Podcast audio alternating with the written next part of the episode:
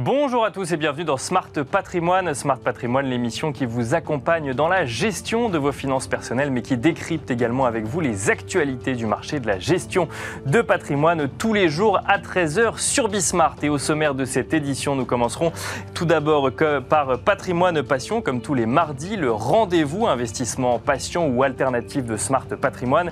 Et en l'occurrence, on s'intéressera aux bijoux. Peut-on placer une partie de son épargne dans les bijoux? Comment le fait-on? Peut-on voir les bijoux comme un placement, un investissement ou plutôt un objet de collection. Nous en parlerons avec Violaine Dastor, directrice du département joaillerie de Christie's France. Et puis ensuite, dans Enjeux patrimoine, nous changerons radicalement de sujet. Nous nous intéresserons au comportement des épargnants et au niveau d'éducation financière des Français avec Stéphanie Lange-Goman, directrice de l'éducation financière à la Banque de France. Ce sera l'occasion de faire également un petit peu de pédagogie sur les arnaques et les fraudes en matière d'épargne ou de finances personnelles. Bienvenue à vous vous tous qui nous rejoignez. Smart Patrimoine, c'est parti.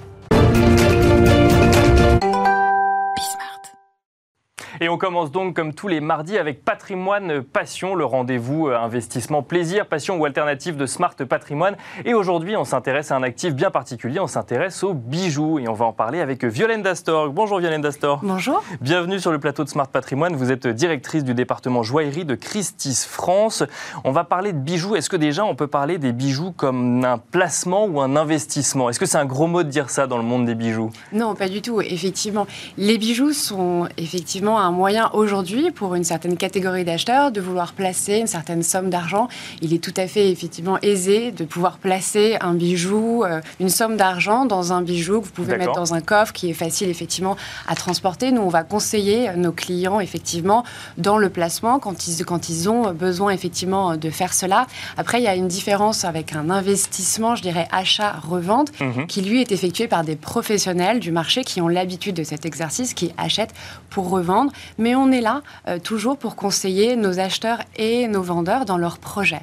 Euh, donc, on les accompagne. On, va, on va plus voir ça finalement comme un, un, placement de long terme où on va immobiliser une partie euh, de son épargne et ensuite on va stocker finalement le bijou plutôt que de l'avoir investi sur un produit financier directement. Effectivement, on a des acheteurs qui viennent nous voir avec ce projet et nous, on peut les accompagner, on peut les conseiller, on peut regarder avec, avec eux les prix des signatures de tel ou tel bijou, les prix des pierres, de telle ou telle provenance sur les dernières années, étudier avec eux effectivement les prix et les accompagner s'ils ont ce, besoin de, placement. Effectivement, c'est quelque chose qui peut tout à fait être, être fait, oui.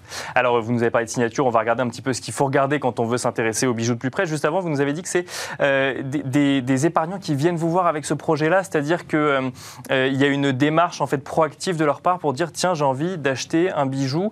c'est d'abord une démarche de placement ou c'est pour le porter C'est avant tout effectivement pour le porter. quand on a un client qui arrive avec un projet comme ça, on fait le tour de l'exposition avec lui, on regarde le catalogue de la vente et avant tout, effectivement, on va lui dire qu'est-ce que vous aimez, quelle période vous fait le plus vibrer dans l'histoire de la joaillerie? Est-ce que c'est l'art déco, est-ce que c'est l'art nouveau, est-ce que c'est telle ou telle maison de la place Vendôme? effectivement, l'important, si vous voulez, et l'achat du, du, bijou, il y a quand même beaucoup, beaucoup d'affect. Alors, effectivement, on accompagne nos vendeurs dans leurs projets de collection. Est-ce que vous voulez collectionner juste telle maison est-ce que vous voulez collectionner telle époque Et on est là, bien évidemment. Parce qu'il y a des collectionneurs de bijoux, pour le coup, qui collectionnent des dizaines, voire des centaines de bijoux différents. D'accord. Il faut savoir qu'effectivement, on a un rapport d'affect dans notre, dans notre marché, sur le, dans le monde de la joaillerie, qui est très important.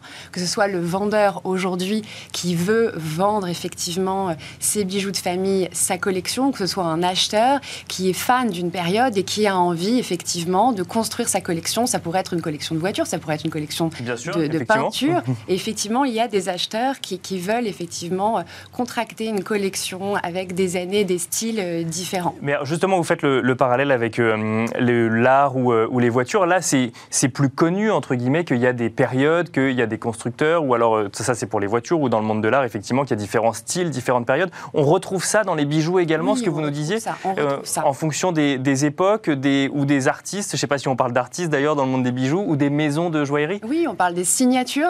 Parle des signatures, des maisons de joaillerie, de la place Vendôme ou des joailliers qui ne sont pas forcément de la place Vendôme, mais qui ont une aura sur le marché qui est très importante.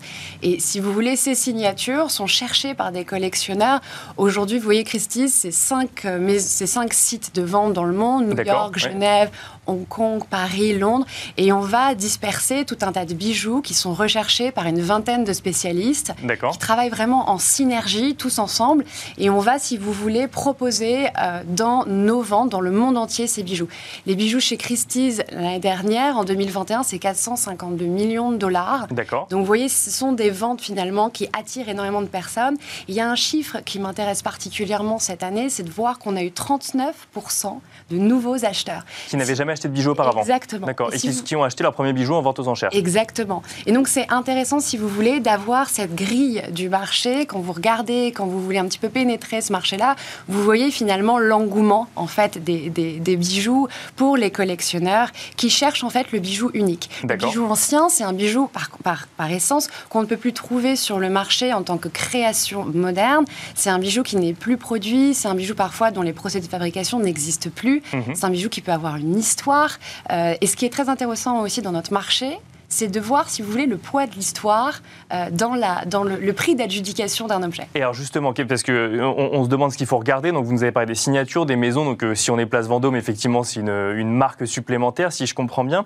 les, les, bijoux, ça fonctionne comment? Par collection, par exemple, une année, une maison va décider d'éditer 100 ou 1000 bijoux, et ensuite, en fonction de la rareté, ça va jouer sur le prix, ça c'est la première chose. Et ensuite, il y a l'histoire dont vous nous parliez également Exactement. Finalement, depuis la nuit des temps, les, les maisons de joaillerie vont designer des collections autour de grands thèmes, autour de moments historiques. Je pense par exemple euh, à cette période, on découvre le, tombeau de Toutankhamon en 1924 et on a des maisons comme Cartier, comme Van Cleef qui vont redessiner des bijoux avec cette inspiration, l'égyptomania. Et par exemple, ça, ce sont des bijoux qui sont tout à fait euh, très intéressants pour nos collectionneurs et qui sont souvent finalement euh, recherchés. Et dès qu'on voit un bijou qui passe comme ça en vente, ça fait souvent, euh, ça fait souvent un nouveau record. Et puis vous avez la provenance historique. D'accord. Euh, la provenance S'il a été porté par quelqu'un de célèbre, par exemple. Exactement, exactement. On a des collections stars qui ont déjà été vendues par la maison Christie. Je pense notamment à, des noms iconiques. En 2011, par exemple, la collection d'Elizabeth Taylor, qui est vendue pour plus de 140 millions de dollars. Si vous voulez, à ce moment-là, on voit finalement le poids de la mhm. personne qui a porté le bijou euh, et qui va finalement, ça va avoir un impact finalement direct. On a aussi eu en novembre dernier Imaginez de vendre aujourd'hui les bracelets, une paire de bracelets appartenant mhm. à Marie-Antoinette. D'accord. Le poids de l'histoire vendu sur ces bracelets. Mais ils venaient d'où alors? Ils étaient allés de collection en collection et finalement ils s'étaient retrouvés à un moment dans une vente aux enchères. Exactement, par descendance et effectivement transmis de génération en génération. Des bracelets estimés 2 millions qui, ont, qui sont vendus plus de 8 millions de dollars. Vous voyez le poids de l'histoire et l'engouement des acheteurs. Et ça qui est intéressant. Et notre métier, si vous voulez, c'est de conseiller les clients, de conseiller les vendeurs dans la vente de leurs biens. Les biens finalement, sans jeu de mots, les biens les plus précieux pour eux, bien évidemment. Et si vous voulez, on travaille toujours en équipe, on a une synergie entre tous les spécialistes, on a une vingtaine de spécialistes dans le monde. Et l'idée, c'est de trouver à chaque fois ensemble la bonne stratégie pour notre vendeur. Où est-ce qu'il faut vendre? À quel moment il faut vendre La bonne stratégie? Parce que, alors effectivement, on va se poser euh, cette question peut-être de savoir euh, s'il vaut mieux vendre à Paris, à Hong Kong, à Londres ou à New York euh, en fonction du, bijou. Juste avant, on n'a pas parlé de pierre. Alors, et la pierre, ça va jouer aussi également, j'imagine, dans le, la, cote du bijou. Euh, Bien sur, euh, évidemment. Bien évidemment. Là, effectivement, on parlait des bijoux, on parlait des bijoux avec des provenances, mais aujourd'hui, euh, l'extraction, si vous voulez, l'origine des pierres est extrêmement importante. Quand vous pensez à un saphir birman, à un saphir du Cachemire, à des pierres aujourd'hui qu'on ne peut plus vraiment trouver, c'est effectivement une émeraude de Colombie. Il y a des pierres qu'on ne trouve plus aujourd'hui. Oui, il y a des pierres qu'on trouve beaucoup moins facilement aujourd'hui, qui représentent un pourcentage infime des pierres qu'on peut encore trouver et donc, effectivement, c'est des pierres dont le prix au carat, si vous voulez, va énormément augmenter. Il faut savoir que quand vous expertisez une pierre, vous parlez au prix au carat. Vous voyez, vous pouvez estimer, par exemple, un saphir, 5 000, 10 000, jusqu'à 100 000 dollars du carat. On a des records comme ça pour des pierres.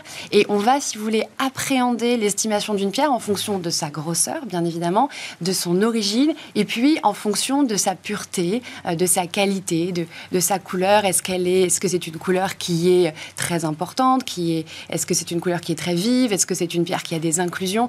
En fait, il y a tout un tas de paramètres qui, va nous qui vont nous permettre en fait de définir la parfaite estimation euh, d'un objet qui est présenté par un, par un vendeur pour un futur acheteur. On est finalement là pour transmettre un bien entre un vendeur et un acheteur. Et alors, pour ça, il y a des stratégies, du coup, c'est ce que je comprends bien. Il vaut mieux euh, vendre à certains endroits plutôt qu'à d'autres ou à certains moments de l'année. C'est ce que, c'est ce que j'ai compris dans ce que vous, vous nous disiez L'idée, en fait, et je pense que la force du département bijoux de Christie's, et, et qui, bien évidemment, qui se multiplie pour euh, toutes les autres spécialités de la maison, c'est de créer une synergie entre les différents directeurs de département, les différents spécialistes de la maison. C'est-à-dire que plus de 20 spécialistes qui parcourent le monde pour trouver euh, des bijoux, pour conseiller des clients dans la vente. Trouver les bijoux à vendre d'un côté. Et les acheteurs sont nombreux à attendre ou, pareil, il faut trouver les acheteurs capables de dépenser plusieurs millions Bien sûr, les acheteurs sont nombreux. Les, bien évidemment, les acheteurs sont nombreux. On a effectivement développé ces ventes online qui nous permettent de toucher de nouveaux acheteurs. Mais je vous disais, je vous donnais ce chiffre tout à l'heure de 39% de nouveaux acheteurs. Ça vous montre bien, si vous voulez, l'engouement qu'on peut avoir aujourd'hui pour le bijou ancien.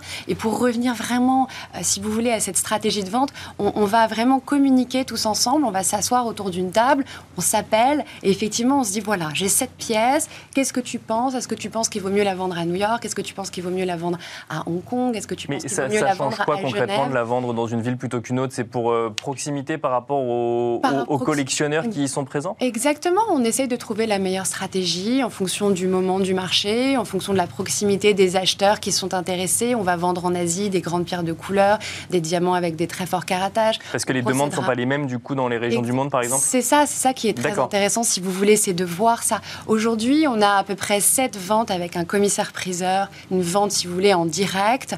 En plus, on a des, commissaires-priseurs chez Christie's qui sont assez très forts dans, cette, euh, dans cet exercice, qui emportent la salle, qui emportent les enchères.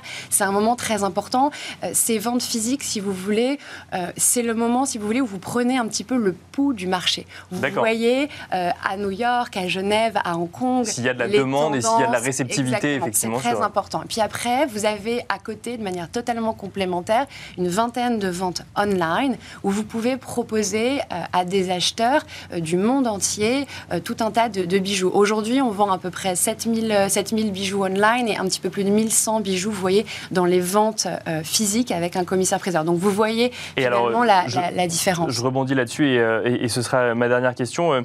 7000 online et 1000, 1500 physiques, les montants sont les mêmes achetés online ou physiquement ou, ou on voit euh, des peut-être euh, online les montants seraient moins élevés et qu'on se déplacerait pour acheter des bijoux de très grande valeur pour le coup qu'on voudrait voir Effectivement, les stars, je dirais, vont effectivement passer dans ces ventes, euh, dans ces ventes finalement physiques. Comme ce que je vous disais, c'est des moments qui sont extrêmement attendus par le marché. On, vend online, si vous voulez, des pièces aussi à des millions de dollars. On a vendu déjà un diamant plus de plus de millions de dollars. On a vendu un collier de Jean Fouquet plus d'un million de dollars. C'était d'ailleurs à Paris en juillet dernier. Donc on peut effectivement vendre des bijoux euh, effectivement online à des forts montants. Et c'est intéressant, si vous voulez, pour, euh, pour nous, cette complémentarité des ventes, de voir ces, ces bijoux sublimes, ces diamants sublimes, c'est parfois ces bijoux effectivement iconiques vendus dans ces moments très importants du marché où tous les acheteurs vont se retrouver physiquement. L'intéressant avec, si vous voulez, ce qui est intéressant avec les ventes online, c'est que vous allez euh, dépasser les frontières. Les frontières s'abaissent, il n'y a plus de fuseau horaire, tout le monde peut acheter, que ce soit dans un, un, acheteur à New York, dans une vente de Paris, un acheteur à Hong Kong, dans une vente de New York. Effectivement, peut avoir accès. Euh, c'est très, intéressant. Merci beaucoup, Violaine Dassor. Je rappelle que vous êtes euh, directrice du département joaillerie de Christie's France. Merci à vous de nous avoir suivis. On se retrouve tout de suite dans Enjeu patrimoine.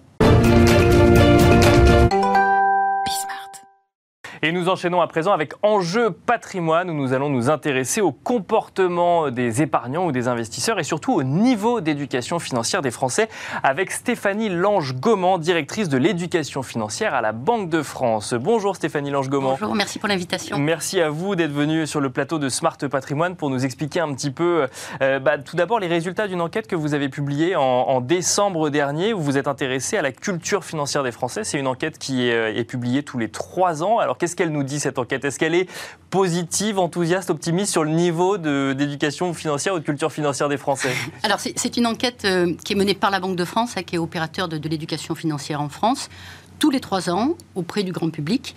Elle a été menée pour la première fois euh, sur l'année 2021 selon la, la, la, méthodologie parfaite de l'OCDE, ce qui nous permet de nous comparer, nous Français, par rapport à d'autres pays. D'accord. C'est la première fois qu'on peut le faire pour le coup. Oui, avec trois composantes. Une composante euh, connaissance théorique, mhm. une composante euh, attitude, c'est-à-dire la posture, la relation à l'argent, et une composante comportement, c'est-à-dire comment on réagit face aux situations. D'accord. Alors l'idée, l'idée, si vous préférez, c'est que hum, cette enquête, elle montre qu'on a un niveau, nous Français, de connaissances financières, de culture financière qui est moyen. Ça ne veut pas dire mauvais. Hein, ça veut pas dire mauvais. On est moyen. On, frôle la mention assez bien, mais on l'a pas encore. D'accord. On l'a pas encore. Et ça, par euh, rapport aux autres pays européens On est dans la euh, moyenne de l'OCDE. On est dans la moyenne de l'OCDE. les Allemands sont au-dessus de nous, notamment en connaissances théoriques. Les Italiens et les Espagnols sont légèrement en dessous. D'accord. Et l'idée, si vous préférez, c'est qu'à partir de cette enquête, eh bien, on, définit une, stratégie d'éducation financière pour essayer, pour, essayer d'élever. la mention assez bien pour le voilà, coup. Exactement. Voir la mention bien. Exactement. Et alors, typiquement, sur la partie connaissances théoriques, hein, ce qu'on voit, c'est qu'il y a, il y a des lacunes. D'accord. Il y a des lacunes, et ensuite, il y a des marges de progrès. Alors, mhm. dans, les, dans les lacunes, hein, ce, à quoi il faut remédier, c'est typiquement, le, français a du mal à comprendre l'impact de, de l'inflation, alors non pas sur son pouvoir d'achat, ça il le comprend plutôt bien, mais l'impact de l'inflation sur son épargne, l'impact de l'inflation sur un crédit. D'accord. Ce qui sont pourtant des sujets hautement d'actualité en ce moment. Absolument.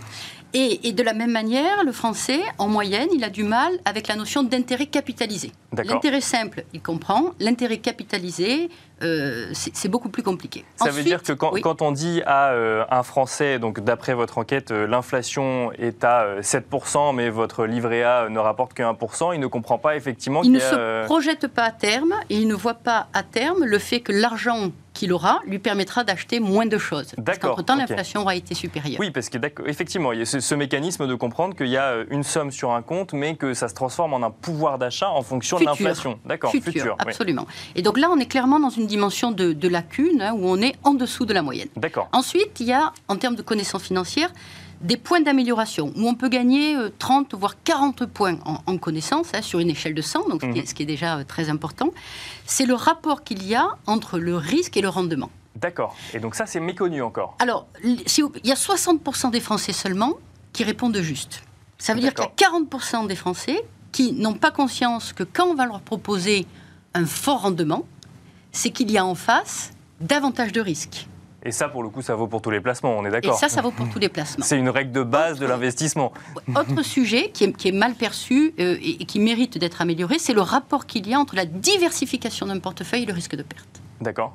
Donc on et donc ça, c'est vraiment des axes où nous, on va essayer de communiquer auprès du grand public, auprès des plus jeunes aussi, hein, parce que typiquement le rapport risque-rendement, c'est là où il est le moins maîtrisé, c'est chez les jeunes. C'est la question que j'allais poser sur ces 40. Est-ce que, est que finalement on se rend compte que c'est les générations euh, les, les, plus jeunes qui euh, n'ont pas encore intégré ces mécanismes financiers parce qu'elles y sont moins exposées ou c'est pas forcément vrai euh, Alors non, c'est une vraie conviction hein, aujourd'hui sur la tranche d'âge 18-25 ans.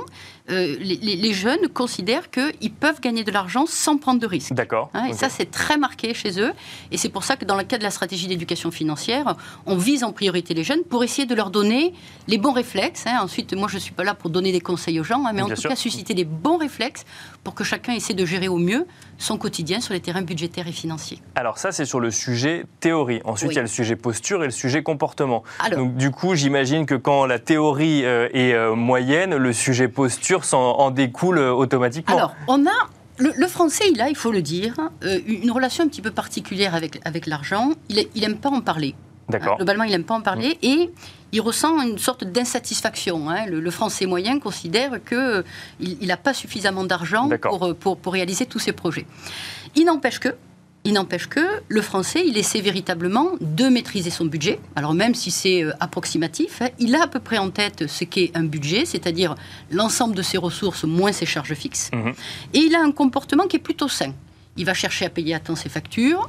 Euh, vraiment, il, a un comportement plutôt sain. Par contre, très clairement, on a 38% des Français, et c'est beaucoup, qui ne cherchent absolument pas à comparer les offres quand ils choisissent quoi, des, des, investissements, des, placements D'accord, sur ce sujet-là. Hein, donc il n'y a, pas cette quête de dire je, je, vais, je vais comparer, je vais, je vais faire jouer la concurrence pour voir quelle est la meilleure solution hein, dans mon cas particulier.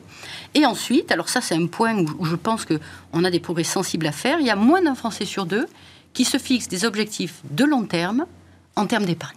D'accord. Et, ça, si vous préférez, ça peut expliquer une certaine passivité hein, dans la gestion euh, moyenne du Français de son épargne. Ça veut dire qu'on épargne, mais on ne sait pas, on se pose pas la question de ah. pourquoi on le fait. Et donc, si on n'a pas d'objectif, on n'a pas de stratégie. En fait, en matière d'épargne, ce qui est important, c'est très tôt il faut se fixer une méthodologie. Et la première, la première des choses, c'est de dire quel est son besoin. Mhm. En matière d'épargne, au départ, on a besoin d'une épargne de précaution. Bien sûr. Hein, une épargne de précaution pour faire face mhm. à des imprévus, à des accidents de la vie. Une fois qu'on a cette épargne de précaution, c'est une épargne qui va nous permettre de financer des projets. ça peut être euh, acheter un véhicule, ça peut être financer des études, une ça résidence. peut être acheter une résidence, ça peut être transmettre son patrimoine, ça peut être préparer sa retraite. Bien sûr. Et en fonction de cet objectif-là, on définit un horizon. Bien sûr. Et en fonction de cet horizon, on va choisir un placement. Ce qui nous manque, c'est de la méthodologie. Parce que là, ça C'est se poser ces questions-là. Ce que vous nous dites, c'est que ça n'est pas le cas aujourd'hui. On ne se euh, pose pas ces questions-là. On ne se pose pas ces questions-là, d'accord. Enfin, en tout cas, moins d'un Français sur deux se les pose. Et alors, vous nous dites que ce qu'il faut, c'est ce qui manque ou ce qu'il faut, c'est de la méthodologie. Donc, comment on apporte de la méthodologie du coup euh, dans, dans, ces démarches? Ça veut dire qu'on répète ce que vous venez de nous dire, qu'il faut se poser la question de savoir ce qu'on veut faire avec cette épargne, et ensuite on se pose la question de savoir comment on va y arriver. Oui. Alors, nous, euh, en, termes d'éducation financière, la Banque de France et l'ensemble des partenaires, hein, on, s'intéresse à plusieurs cibles. Mhm. La première cible, c'est les plus jeunes. Parce qu'objectivement, dès le plus jeune âge, on peut commencer à donner les premiers réflexes. Mhm. Hein. On peut commencer à donner les premiers réflexes. Et donc, on, déploie un certain nombre d'actions auprès des jeunes, dans l'école et hors des murs de l'école. Ensuite, on s'intéresse aux gens qui sont en fragilité financière. Hein. il y a un tiers des Français qui ont moins d'un mois d'épargne, mhm. un mois de revenus d'épargne. Hein. C'est-à-dire qu'il y a un tiers des Français qui ne feraient pas face à une perte de revenus durant un mois. Et donc ces gens-là, il faut qu'on les sensibilise au budget. Et ensuite, on va s'intéresser également au grand public. Le grand public qui, pour le coup, a plutôt de l'épargne. Et donc, à travers le site, le portail Mes questions d'argent, on essaie de transmettre cette méthodologie, hein, de donner ces, ces, réflexes. Et on est dans du contenu très pédagogique. Hein. On n'est pas là pour conseiller, euh, sur tel ou tel placement, on est là pour essayer de proposer une méthode et ensuite chacun l'adapte en fonction de ses besoins.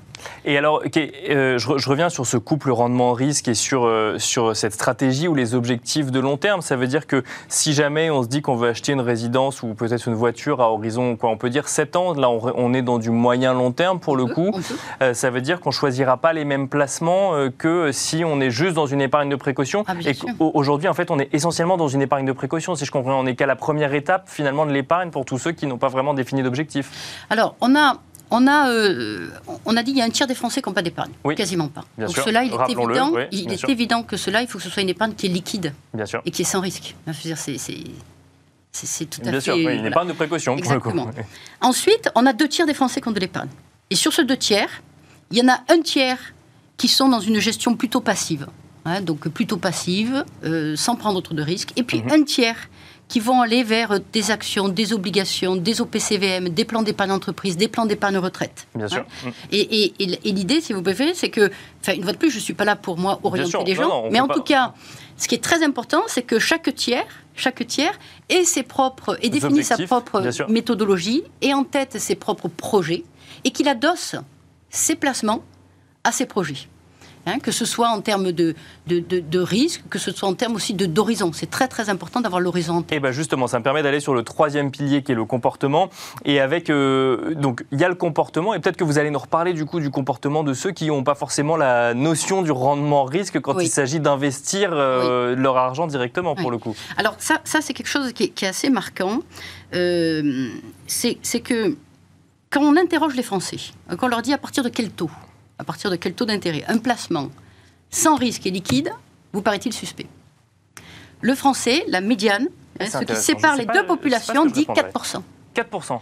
Ça veut dire que le français, il n'a pas du tout intégré aujourd'hui l'environnement de taux bas dans lequel on est. Parce qu'il est évident que 4% sans risque et liquide, ça, n'existe pas, aujourd'hui. Hein.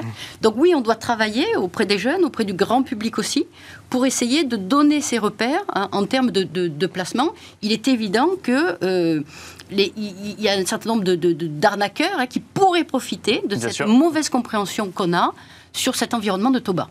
Et alors, qu'est-ce que vous constatez justement sur tout ce qui est fraude ou, euh, arnaque euh, à l'épargne? Et surtout, d'autant plus, alors on parlait des jeunes, mais c'est peut-être pas que les jeunes, mais on voit sur les réseaux sociaux fleurir moult promesses euh, de, de, devenir riche avec des placements dont on ne comprend pas toujours réellement dans quoi on investit. Oui, alors aujourd'hui, vous avez, l'enquête le dit, hein, 9% des Français, c'est énorme quand même, 9% hein. des Français qui disent avoir communiqué à tort des informations financières personnelles. D'accord. Soit en répondant à un email malveillant, soit en répondant à un SMS ou un coup de téléphone d'une personne qui ne serait pas authentique. Des informations financières, donc des numéros de carte bleue, exactement. des numéros de compte en banque. IBAN, etc. etc. Et, ce taux-là, qui est déjà de 9%, 9% ça reste énorme bien hein, sûr, la population, il atteint 26% chez les 18-24 ans.